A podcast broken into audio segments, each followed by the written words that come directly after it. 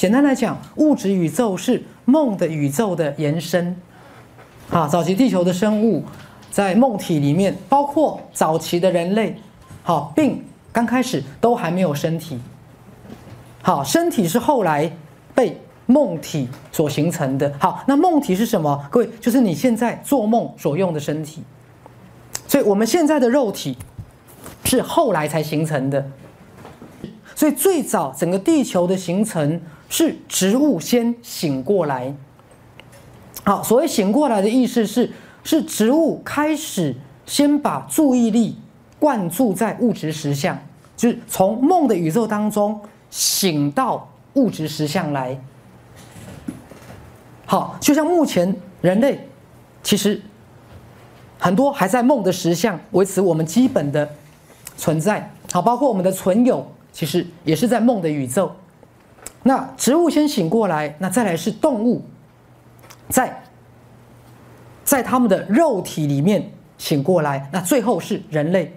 那早期人类当开始跟他的肉体认同的时候，其实是花了很大的功夫。那为什么要花很大的功夫呢？各位，第一个，因为在梦体里面是不需要食物的，只有肚子会，肉体的肚子会饿。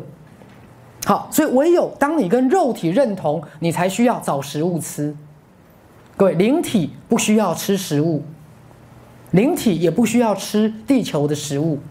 那再来，在灵体里面，它没有死亡，所以早期人类还在灵体里面的时候，他并不怕狮子老虎，他没有受伤的问题，是肉体才有受伤的问题。好，再来，早期人类的灵体，它不具有生殖功能。因为灵体不需要繁衍的后代，是各位是肉体才有生殖功能，所以人类开始从灵体进入肉体，而慢慢的越来越认同他的肉体。那为什么要经过这个过程呢？因为人类的意识正在学习透过对肉体的认同，而把自己专门化。专门化在一种意识的操纵。好，那各位，所以后来人类越来越认同他的肉体，还有刚讲灵体不受到地心引力的束缚，所以早期人类的灵体在地球上是可以很自由的活动。那当有了肉体，各位开始受地心引引力的束缚了，那开始要找食物，开始有了怕冷怕热。